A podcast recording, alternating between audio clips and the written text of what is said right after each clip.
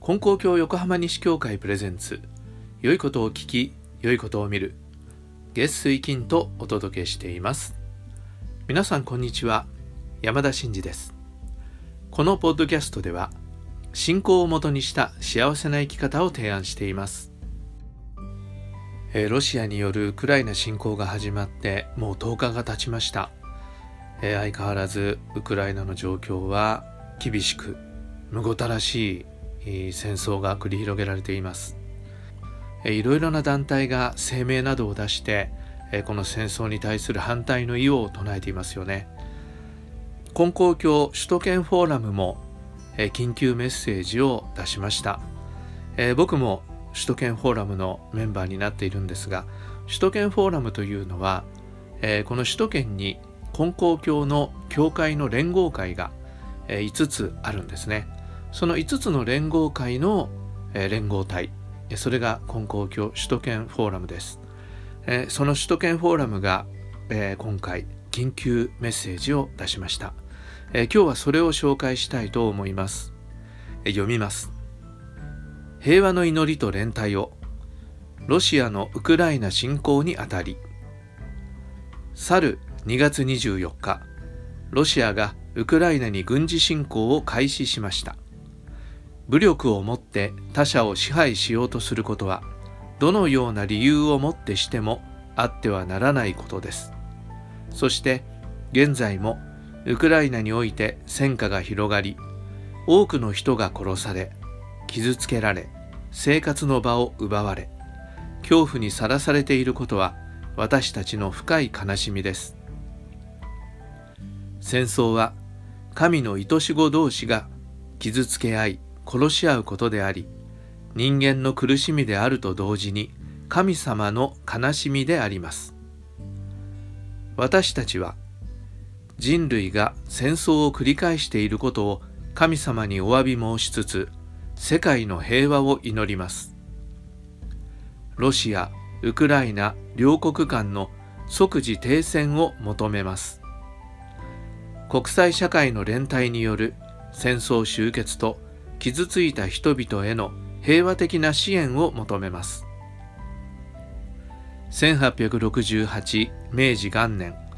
天地金の神様は教祖金光大臣様に天下太平諸国成就記念総氏子身の上安全の上り染めて立て日々記念いたしかっこいたせのいかっこ閉じ。と命じられました。今こそこの内容を自らの生き方に表していく時だと思います。世界の平和と全ての人の助かりを願われる神様の心を我が心とし世界平和の願いを掲げて連帯を求め世界真の平和実現を日々祈ってまいりましょう。根高教首都圏フォーラムは世界の平和を願うすべての人と祈りをもって連帯してまいります。天地の命に生きる人間は皆神の愛し子。すべての命が尊ばれすべての命が立ち行きますように。2022年3月4日根高教首都圏フォーラム。えというものです。え戦争っていうのはもちろん私たち人間の苦しみですよね。もうそこにいる人たちにとっての苦しみはもちろんですけどそれを見ている人たちもみんな心を痛めています。でそして実はそれは神様の悲しみでもあるんですよね。だから私たち根高教の信仰している者はその戦争をやめてくださいというふうに声を上げていきたいと思いますし神様に戦争を繰り返していることをお詫びを申し上げながら、えこの問題の解決戦争が終わるようにそして本当に平和な世界ができるように、え祈っていきたいと思っています、えこの文章をご覧になりたい方は是非根高教首都圏フォーラムで、え検索してみてください、えそこに載っていますのでご覧になってください、えで僕もあのこの首都圏フォーラムのメンバーだって言いましたけれどもこのメッセージを作るために、えー、Zoom で会議をしたんですよね。でまあどういう言葉が必要かとか、えー、これはどういうふうに言ったらいいんじゃないかとかっていうことをまあみんなで